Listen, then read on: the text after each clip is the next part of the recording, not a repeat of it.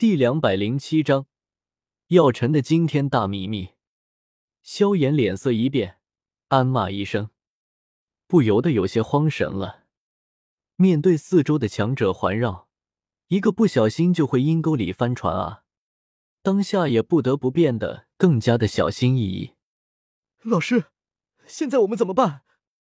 萧炎焦急的在脑海里和药尘说道：“别急，想要合作没那么容易，这只是对方的一个计谋，你也可以拉拢古河啊。”药尘被萧炎的焦躁不免感到一丝不满，一句话就把萧炎置于众矢之的。纳兰朝歌可以说是非常的聪明，如果和古河联手，绝对可以轻松的把药尘给干掉。我凭什么信你？古河也不是傻子，如果帮忙把对面的黑袍少年干掉，美杜莎反悔了怎么办？反过头把自己给吃了，那可就完大了。你不是要相信我？你只需要相信美杜莎女王就可以了。美杜莎女王可是蛇人部落最精明的统领，也是最有威信的。我的话你可以不信，她的话你总可以信吧？纳兰朝歌转身把美杜莎推了出来，美杜莎则是冷冷的看着纳兰朝歌耍幺蛾子。你真的愿意把一伙让人？美杜莎才不会相信这小子会这么好说话，小声的问道。逐个蚕食才是他的目的吧？当然不会。纳兰朝歌理所当然的说道。美杜莎差点被这小子给气乐了，拿自己的名誉担保，然后随手就把蛇人族的威信给卖了。哎呀，放心，到时候他们一个都跑不了，你怕什么？美杜莎诧异的看了一眼纳兰朝歌，没想到他的胃口居然这么大。纳兰朝歌对古河的本来的感觉还不错，可是他一上来就发表了那一套理论，说什么只要不是有主的东西，哪怕你搂在怀里，他也一样可以抢，这就有点让人不能接受了。所以，按照纳兰朝歌的想法，就是古河，多大的一条小肥羊，这么多年的积累，六品炼药师，那么他的那界里一定有不少五品的药材。六品的药材，还有一些魔盒啊什么的。送快递的来了，怎么好意思不接受？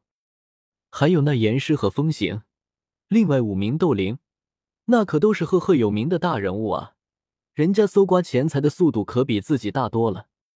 蛇人族的女王来担保，古河心中再次松动了一下，询问的看向旁边的云韵，看向萧炎的目光。云云有了一丝复杂的情绪，确实，只有联手才是最佳的方法。可是，如果要对那药岩动手的话，一瞬间的犹豫让云云陷入了两难的境地，没有回答古河的眼神，而是轻轻的说道：“美杜莎的微信，你相信吗？”古河明白了云云的意思。在稍微感到可惜的时候，也不免点了点头。美杜莎和加玛帝国开战了无数次，与其相信美杜莎的担保，倒还不如相信天上会掉一伙。哈哈，如果说要合作的话，我觉着我们之间才是最佳的合作对象吧，古河大师。萧炎也学着纳兰朝歌的办法说道：“哦。”古河一愣，他倒是没有想到。反而是他成了炙手可热的关键人物。美杜莎现在处在进化的虚弱期，如果我没有猜错的话，他现在的身体还那七彩吞天蟒的灵魂还没有融合，受到灵魂的压制，他实力并不能完全的发挥出来。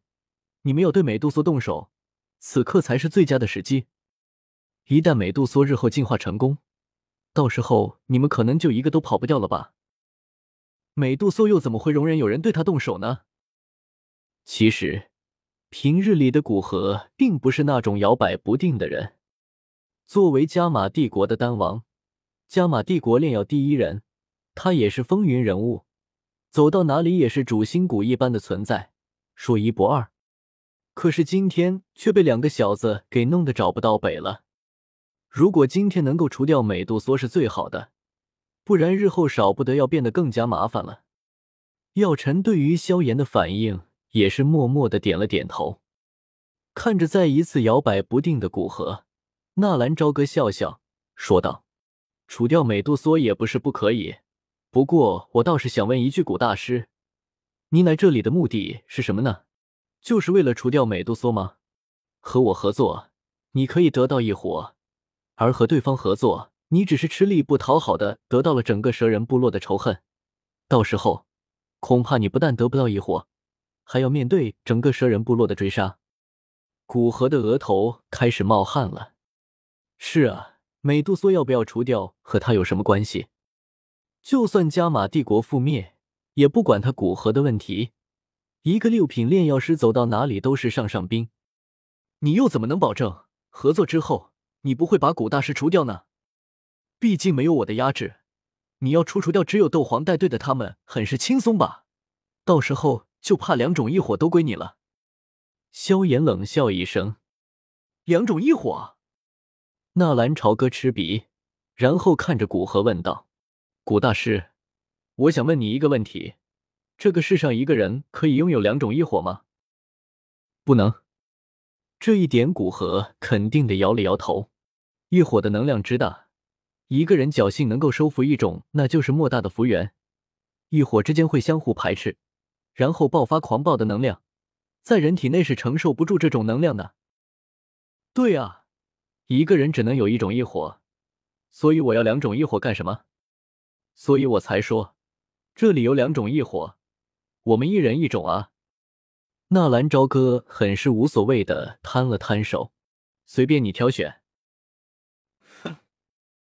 萧炎也是一声冷笑，既然一个人不能拥有两种异火。那你又怎么知道我不会和古大师一人一种呢？我们两个合作，不但可以除掉美杜莎，还能一人分得一种异火，岂不是更有利？古河的眼光一亮，既能够得到异火，又能够除掉美杜莎，这才最完美的方案。不不不，古河大师，你不要被这小子给骗了，因为他可以拥有两种异火。刚刚古大师应该看到了。这人体内有了一种异火，而他还在抢夺青莲地心火，所以我猜测，他应该是可以拥有两种异火的，或者可以让他的异火吞噬青莲地心火。这样的人，您觉着，就算您和他合作，您会得到异火吗？古河忽然想起来一件事，是啊，他们到来的时候，那森白的火焰就是出自这个少年的手中，他已经有了一火。居然还要再抢夺青莲地心火！你胡说！萧炎有些气急败坏的，还想要争辩。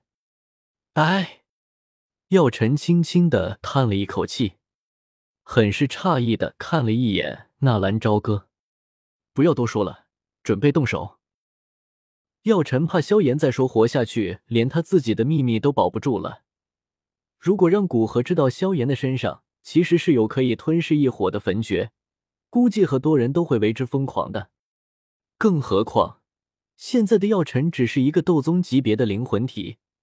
如果有人要对付他，很简单，毕竟斗宗在整个斗气大陆并不是多么厉害的存在，这一点药尘深知，不然他也不会一直藏头露尾的不敢出来，也只是躲在偏远的加玛帝国。其实，药尘才是整个斗气大陆面城府最深的人。而他的叛徒妖皇寒风只是一阶斗皇，就躲在距离加玛帝国不远的黑角域，明明斗宗的实力可以秒了对方，而药尘居然忍了下来。这一点，纳兰朝歌忽然才想通了：在斗气大陆，强者是可以夺舍重生的，而且从萧炎复活天火尊者，还有日后为药尘制造躯体都可以看出来，只要灵魂不灭，就可以重生。药尘一出现就诱惑萧炎，告诉他三年之后必定可以打败纳兰嫣然，让萧炎做他的徒弟。综合萧炎的性格来看，在家族里面没有一个兄弟朋友，没有长老喜欢，偷看表姐洗澡，并不是完美的徒弟选择呢。至少性格人品比寒风还要差。药尘为什么还要选择这样的一个人，也不考验一下，直接就要收为徒弟呢？是主动，而不是萧炎求着他的。还有在功法的选择上，药尘的给的选择是焚诀，还有地阶低级的功法。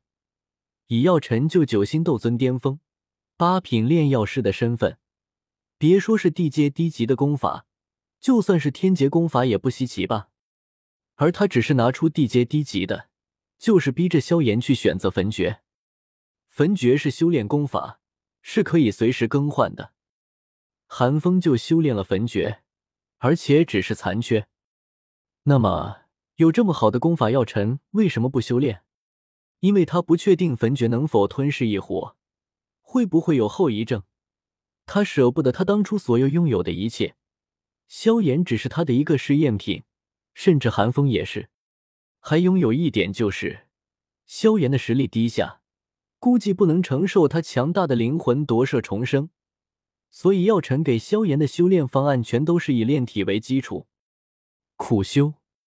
还有一点比较可疑，那就是萧炎日后的斗技，除了吹火掌、吸掌、八极崩，全都是玄阶。这些可都是最为普通的三流家族都会有的斗技，而药尘居然拿来哄小孩。唯一一个拿得出手的燕分是浪池，依旧是炼体为基础。药尘不是收藏丰厚吗？高阶斗技呢？哪里去了？送给萧炎最高的也才是地阶低级的斗技而已。从药尘在云岚山大战被魂殿护法抓走以后，药尘的财产都归萧炎了。萧炎从里面找到了一些高阶丹药药方以外，高阶斗技却没有提到。曾经许诺的天劫斗技也都没有了。可见，真正的好东西全被药尘藏起来了，而以萧炎的实力还找不到这些好东西，这说明药尘并没有完全信任萧炎吧？